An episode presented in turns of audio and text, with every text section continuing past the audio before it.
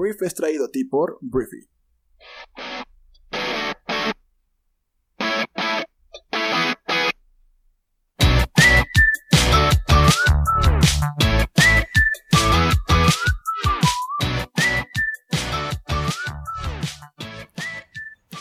Hola, muy buenos días, bienvenidos a esto que es el Brief. Este es el programa en el cual puedes escuchar las noticias más importantes del mundo en cuestión de minutos. Y yo soy tu anfitrión, Arturo Salazar, uno de los fundadores de Briefy. Y bueno, en Briefy somos una compañía que impulsa impulsamos la inteligencia colectiva y nuestra plataforma te permite aprender las soft y hard skills más relevantes del mundo en 15 minutos por día. Entonces puedes descargar nuestra aplicación, es un servicio de suscripción, pero en briefy.com puedes pedir un periodo de prueba para que conozcas lo que hacemos ahí. Entonces, bienvenidos a este lunes. Hoy es lunes 28. ¿28 de qué? Pues de septiembre. También es el día número 47 en que Telmex no me ha devuelto mi internet. Muchas gracias a todos mis amigos, amigas, conocidos que me han estado echando la mano con sus respectivos contactos dentro de personas que trabajan en Telmex, pero por lo pronto este programa no es traído a ti gracias a Telmex. Entonces vamos a empezar a hablar de las noticias para este lunes.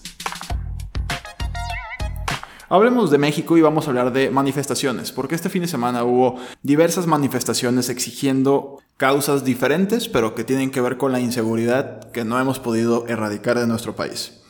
Eh, primero voy a hablar del caso Ayotzinapa, porque centenares de personas acompañaron el sábado a las familias de los 43 estudiantes de Ayotzinapa que desaparecieron en 2014 en una manifestación para exigir justicia que recorrió el centro de la Ciudad de México.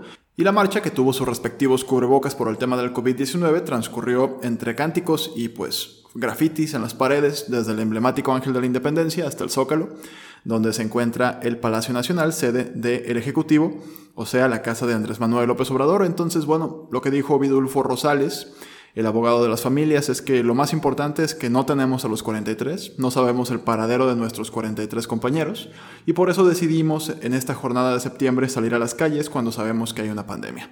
Entonces, el presidente de México le pidió disculpas o les pidió a todos disculpas a nombre del Estado mexicano, afirmando que, pues, ofrecerles disculpas a nombre del Estado porque estamos ante una gran injusticia cometida por el Estado mexicano. Fue lo que indicó el mandatario durante el informe de los avances en el caso Iguala a seis años ya de la desaparición de la libertad de los estudiantes guerrerenses. Entonces, tú podrás decir, ay, güey, qué buena onda, Andrés Manuel, qué buena onda que se ha avanzado.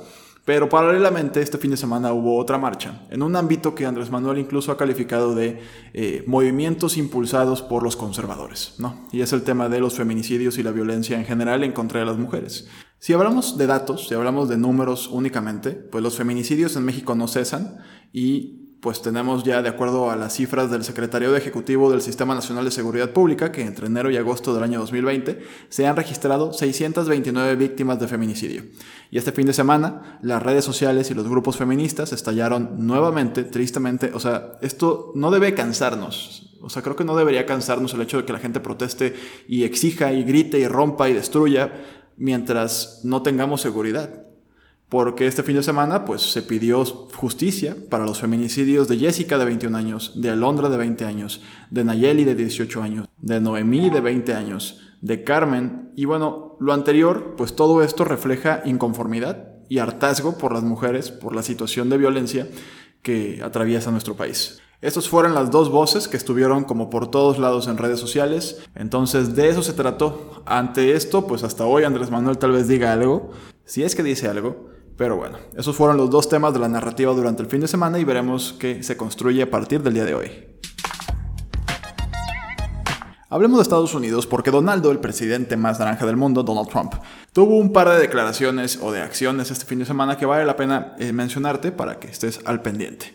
Primero, el día sábado, el presidente Trump nominó oficialmente a Amy Coney Barrett jueza de la Corte de Apelaciones del Séptimo Circuito de los Estados Unidos para la Suprema Corte de Justicia de Estados Unidos después de la muerte de la jueza Ruth Bader Ginsburg la semana pasada, hablando desde la Casa Blanca. Hizo un evento en el cual llevó personas ahí al jardín y pues la presentó y Donaldo describió a Barrett, quien viajó a Washington DC desde su casa en South Bend, Indiana, como una de las mentes legales más talentosas y brillantes de nuestra nación y una mujer de logros incomparables, intelecto imponente, credenciales excelentes y lealtad inquebrantable a la Constitución. Durante sus propios comentarios, Barrett, quien es muy respetada en los círculos conservadores, dijo que comparte la filosofía judicial de su mentor, el difunto juez Antonin Scalia. Y bueno, los jueces, dijo, deben aplicar la ley tal como está redactada y dejar de lado las opiniones políticas que puedan tener. Entonces Barrett ahora solo debe ser confirmada por el Senado en lo que se espera sea un proceso pues contencioso, polémico, porque pues hay muchas quejas de que esto debería ser hasta que haya un presidente no, sé si nuevo, porque podría Donaldo reelegirse, pero sí hasta después de la elección del 3 de noviembre. Entonces, por lo pronto, Donaldo nominó oficialmente a Amy Coney Barrett y los golpes se van a poner muy buenos esta semana por este acto. Y el otro hecho que pues, marcó la agenda de Donaldo este fin de semana es que en un nuevo ataque en contra de su rival demócrata, el ex vicepresidente de Estados Unidos Joe Biden, el presidente más naranja del mundo exigió este domingo que Joe Biden se someta a un examen antidrogas antes o después del debate que sostendrán ambos aspirantes a la presidencia del país el próximo martes.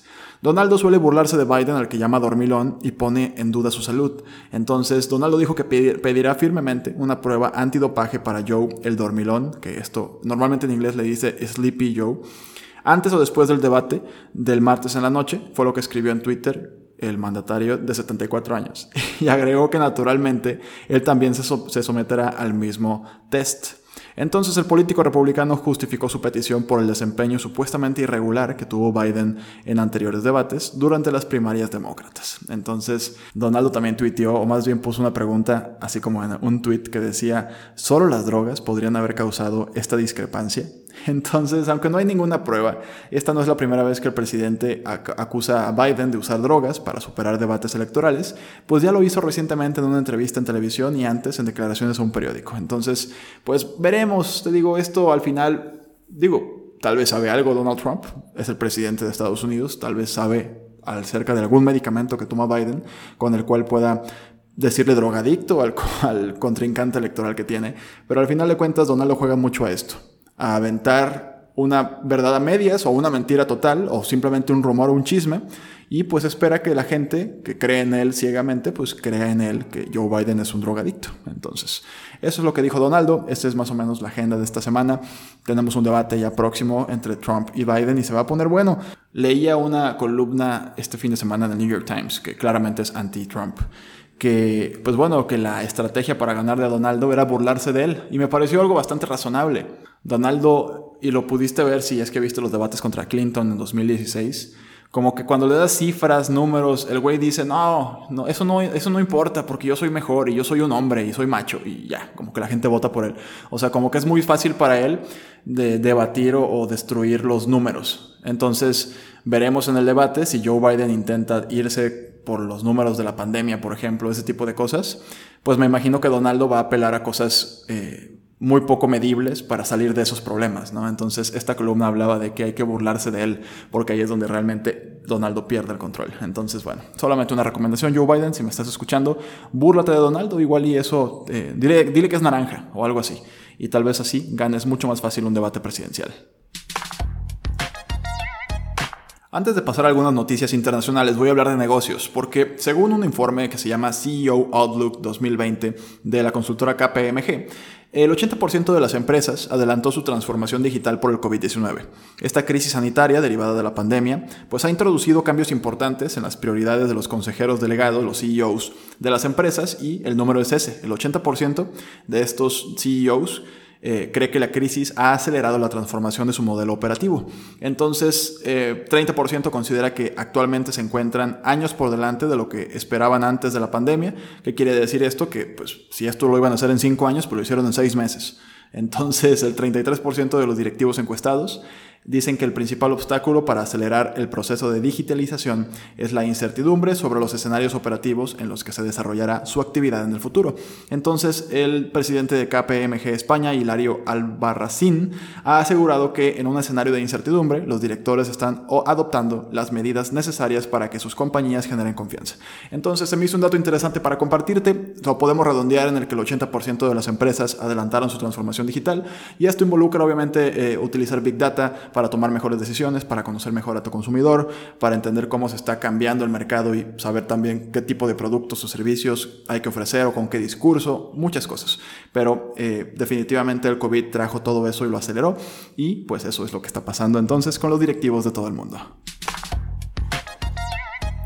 En el contexto internacional hay que poner sobre la mesa eh, una lucha entre Azerbaiyán y Armenia, que tal vez son países que no sé si conozcas o alguna vez habías escuchado, pero está llevándose a cabo, no sé si en estos momentos precisamente, pero están intensificando un choque armado en su frontera que está despertando una reacción internacional.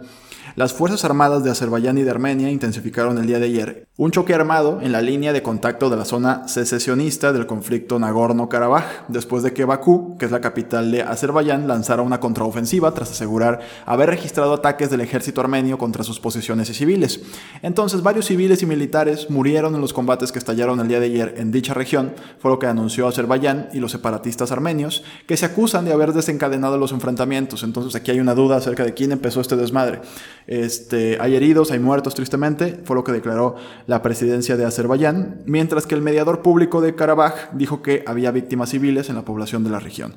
Entonces, eso es lo que está sucediendo ahorita. Te digo, no es la tercera guerra mundial ni mucho menos, pero tenemos que ponerle atención porque siempre hay quien se pone tal vez a favor de uno u otro país y eso puede escalar y ahí es cuando se arman las campales, ¿no? las batallas campales. Por lo pronto Azerbaiyán y Armenia, Armenia tienen un conflicto este, militar en su frontera y pues veremos cómo va evolucionando y si esto realmente trasciende a un nivel más global. Hablemos ahora de otro tema, pero es un tema mucho más civilizado que tiene que ver con un país que pues es un ejemplo, casi todas las cosas que hacen son ejemplo, que es Suiza. Em, hubo un referéndum el día de ayer en Suiza en el que los votantes suizos rechazaron abrumadoramente una propuesta para poner fin a un acuerdo con la Unión Europea que permite la libre circulación de personas de países de la Unión Europea a Suiza sugieren las proyecciones de televisión, eso es lo que eran todavía, hasta que estoy dando esta noticia, eran las proyecciones, los pronósticos de los resultados. ¿no? Entonces, eh, el 63% de los votantes se manifestó en contra de la moción que fue presentada por el populista Partido Suizo, eh, mientras que el 37% la apoyó. Entonces, pues este Partido Popular Suizo ha construido su plataforma para condenar la influencia de la Unión Europea dentro de Suiza que no es un Estado miembro, pero es parte del área de Schengen. Y bueno, sus partidarios creen que el acuerdo ha llevado a la superpoblación y a un mayor costo de vida, mientras que los detractores victoriosos creen que la propuesta habría hundido la economía en una recesión y habría impedido que los ciudadanos suizos vivieran y trabajaran libremente en Europa. Entonces, pues la noticia es esa. Suiza al parecer se niega a que haya un libre tránsito entre la Unión Europea y su propio país. Es mutuo este acuerdo, es bilateral. Entonces eso es lo que pasó por allá. Si nos vamos a una protesta más que está ocurriendo hoy en día en, el mundo, eh, tenemos que ir a Bielorrusia. Hemos seguido un poco el tema de Bielorrusia acerca de pues, Lukashenko, que es este dictador que ha estado en el poder durante muchos, muchos, muchos años ya en en Bielorrusia y se está hablando de que pues a la hora de que es la nueva votación que fue hace un mes más o menos Lukashenko se robó la elección es lo que dicen sus opositores y muchísimas personas que salen todos los fines de semana a marchar y a protestar en su contra este, la policía de Bielorrusia detuvo este domingo a decenas de personas, alrededor de 200, según cifras oficiales, durante una nueva marcha de la oposición que reunió a 50.000 personas que exigieron la renuncia del presidente Alexander Lukashenko, quien prestó juramento como presidente en secreto el pasado miércoles, a pesar de las protestas que enfrenta desde hace varias semanas. Los diferentes estados y potencias europeas han desconocido eh, la, pues, la legitimidad de la elección y por lo tanto el puesto de Lukashenko. Emmanuel Macron dijo este fin de semana que Lukashenko debía dejar el poder. Entonces, la realidad es que solamente Rusia, como siempre Rusia es antagónico de casi todo lo que el occidente quiere o hace, este, son los que están ahí medio apoyando a Bielorrusia, pero por lo pronto hay protestas, ha habido abusos policiales, ha habido detenciones arbitrarias, o sea, ya la ONU y los diferentes organismos de los derechos humanos están con el ojo muy abierto y denunciando muchas cosas, y veremos qué termina pasando en Bielorrusia. Por lo pronto hay protestas, hay golpes, y Lukashenko, según él, es el presidente legítimo de Bielorrusia. Hablemos de cine porque, bueno, esto ni siquiera es cine, es entretenimiento. Em, si eres un fanático de Marvel, vas a entender a la perfección esto. Si no eres tan fanático de Marvel, te platico el contexto completo. Nick Fury, que es un personaje que hace Samuel Jackson, vuelve a la pantalla y va a tener su propia serie de televisión en la plataforma de streaming de Disney que es Disney Plus. Entonces, este personaje hasta ahora ha sido clave en el universo cinematográfico de Marvel y ahora va a continuar y expandir su historia en esta serie que pues va a salir en algún punto del próximo año. Entonces, todo esto según Variety, que es una fuente de entretenimiento importante en Estados Unidos, citando fuentes cercanas al desarrollo de la serie. Entonces, hasta ahora se desconocen los detalles de la trama, pero el encargado de escribir la serie será Kylie Bradstreet, uno de los guionistas y productores ejecutivos de Mr. Robot. Entonces, Fury pues si no conoces este personaje, pues ha aparecido en varias de las películas del universo cinematográfico de Marvel. Y él es el responsable de haber unido por primera vez a los Avengers. Y también es el encargado o el que conectó la historia del origen de Capitana Marvel en su película. O sea, ha sido como un elemento conector entre los diferentes personajes. Aparece en momentos críticos, aparece en momentos que casi todo ya se va a acabar, o sea, ya todo se va a arruinar y aparece Fury y los salva a todos. Entonces, la última vez que lo habíamos visto fue en Spider-Man Far From Home pero, eh, pues bueno, hay muchas posibilidades. Por lo pronto, esto ya va a ser una serie, no va a ser película. Y pues veremos con qué nos salen en 2021.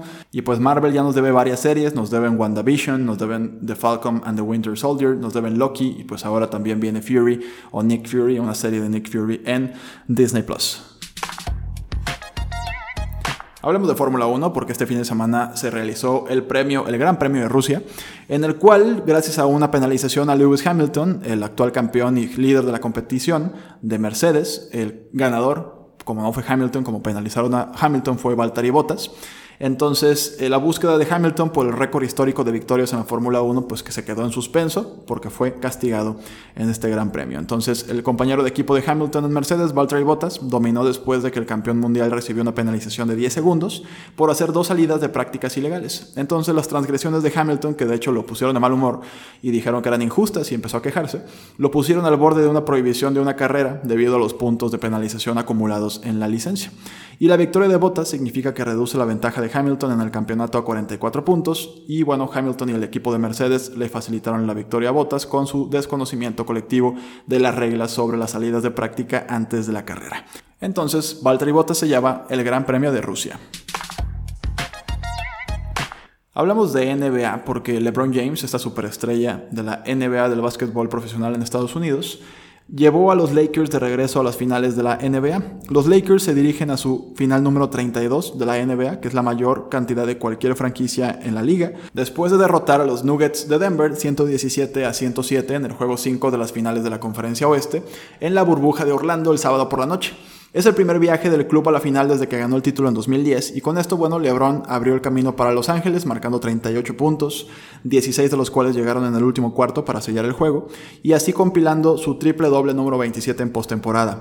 James, que es un veterano de 35 años, hará la décima o tendrá su décima aparición en la final de su ilustre carrera y la novena en 10 años. Es una carrera impresionante la de LeBron James. Y pues veremos si le toca ganar un campeonato. Hay diferentes jugadores que a mí me encantaría que ganaran un título además de LeBron, que es Dwight Howard, que es Danny Green o el increíble Anthony Davis. Entonces los Lakers vuelven a las finales por primera vez desde hace 10 años. Terminamos este programa hablando de algo que a mí me llamó demasiado la atención, que esto te va, te va a alegrar y te va este, dar un tema de conversación extraño. Vamos a hablar de cómo condecoraron con una medalla de oro a una rata que encontró 67 explosivos en Camboya. Una rata de 5 años llamada Magawa ha sido condecorada por su valentía y devoción al deber en la ardua tarea de detectar minas terrestres en Camboya. Magawa es la primera rata en recibir el premio, que es una medalla de oro de la organización británica People's Dispensary for Sick Animals, y a veces definida como el equivalente para animales de la Cruz de Jorge, que la reina Isabel II entrega a militares y civiles por sus actos de valentía y heroísmo. Entonces Magawa es una rata de Gambia entrenada para encontrar explosivos enterrados y es responsable del hallazgo de 39 minas terrestres y 28 piezas de munición sin detonar en Camboya. En los últimos cuatro años, el enorme roedor ha ayudado a limpiar 14 hectáreas de terreno, mejorando la vida de miles de personas. Entonces, se cree que hay más de 5 millones de minas enterradas en Camboya, fueron colocadas durante la guerra civil y los conflictos internos que tuvieron lugar entre los años 70 y 90.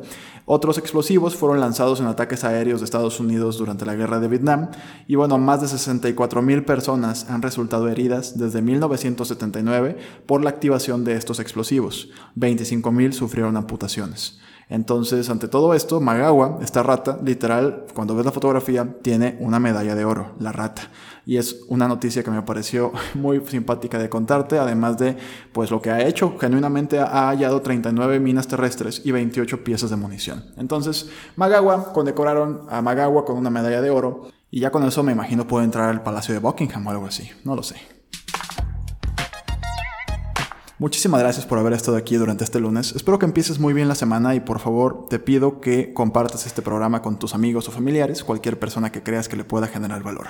Recuerda que puedes entrar a briefy.com para suscribirte a nuestro newsletter completamente gratuito o para pedir un periodo de prueba para nuestra plataforma inteligente que es Briefy. Te mando un fuertísimo abrazo. Yo soy Arturo. Adiós.